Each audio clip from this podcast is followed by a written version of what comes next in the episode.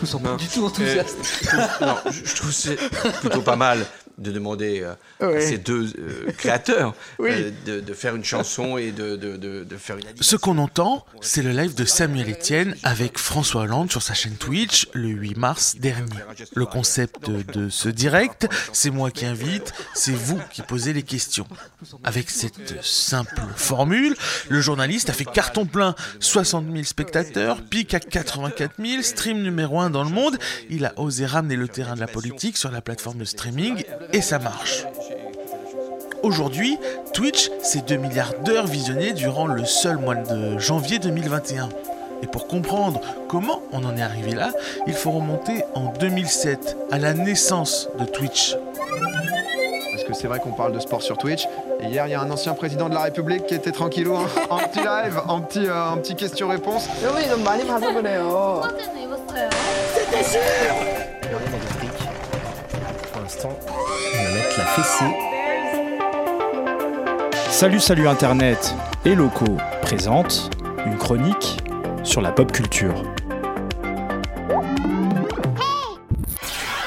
C'est le 19 mars 2007 à San Francisco que Justin Kahn, fraîchement diplômé de Yale, sort son ordi de son backpack et met une webcam sur sa casquette de baseball. Objectif Faire du live casting, comprendre, filmer sa vie 24 heures sur 24 et la partager avec ses internautes amis sur un simple site web Justin TV.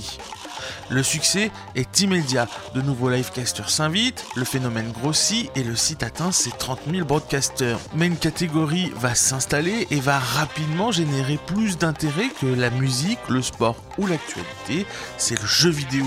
Les pseudos fleurissent et Justine lance Twitch TV en 2011.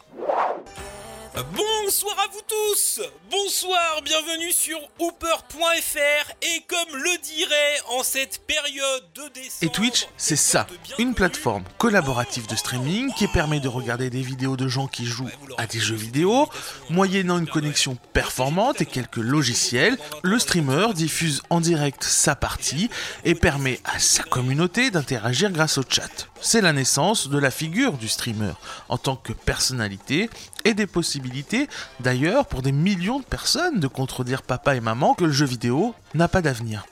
En 2014, Jeff Bezos et sa pieuvre Amazon sortent le grand jeu, le rachat de Twitch pour près d'un milliard de dollars, au nez et à la barbe de Microsoft et Google.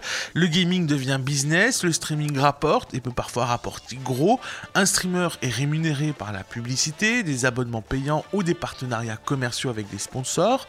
Plus qu'un métier, une machine de course, un joueur reconnu et sous contrat peut gagner jusqu'à 10 000 euros par mois.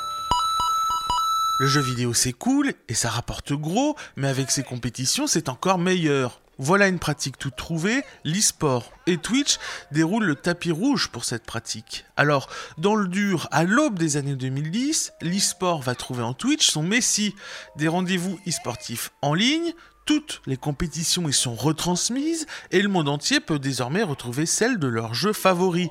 League of Legends, World of Warcraft, Hearthstone, Counter-Strike, le genre se popularise de plus en plus, attirant évidemment de nouveaux talents toujours plus jeunes. Faisant aussi, au passage, de Twitch le nouveau gradin des plus beaux stades numériques. Voilà, avec l'e-sport et la démocratisation de Twitch, ce sont les habitudes de consommation qui changent. Le jeu vidéo ne se joue plus seulement, il se regarde. Sur Twitch, on commente sur le chat, on interagit avec le streamer, mieux, on contribue au stream, l'expérience est participative et le rendez-vous s'installe. En France et partout dans le monde, on se réunit pour regarder entre potes les compétitions les plus importantes. Oui, adieu la Ligue 1 et Canal+.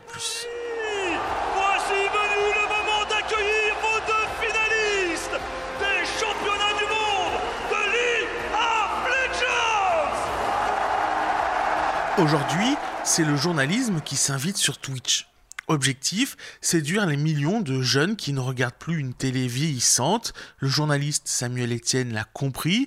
Lancé fin décembre, le compteur de sa chaîne ne cesse de grimper en flèche et cumule plus de 300 000 followers. On parle d'un des top 5 des programmes les plus streamés au monde. Ses revues de presse matinales cartonnent avec un modèle entretenir une proximité et une bienveillance avec son public, un décryptage de l'actualité et une bonne dose de fun. Mais encore faut-il connaître les codes du format et ne pas tomber dans le piège de reproduire celui de la télévision. Aussi, le streaming est par essence centré autour de personnalités bien définies et non de marques. La communauté de Twitch, avec son lot de trolls, peut être fatale. BFM TV l'a appris à ses dépens. Personnalités politiques, chaînes de cuisine, de musique ou même de sport, tous veulent embarquer sur le bateau Twitch et atteindre l'Eldorado. Mais attention, 95% des vidéos diffusées sur Twitch sont regardées par moins de 5 personnes. Le Far West du stream promis peut vite se transformer en un trou sans pétrole.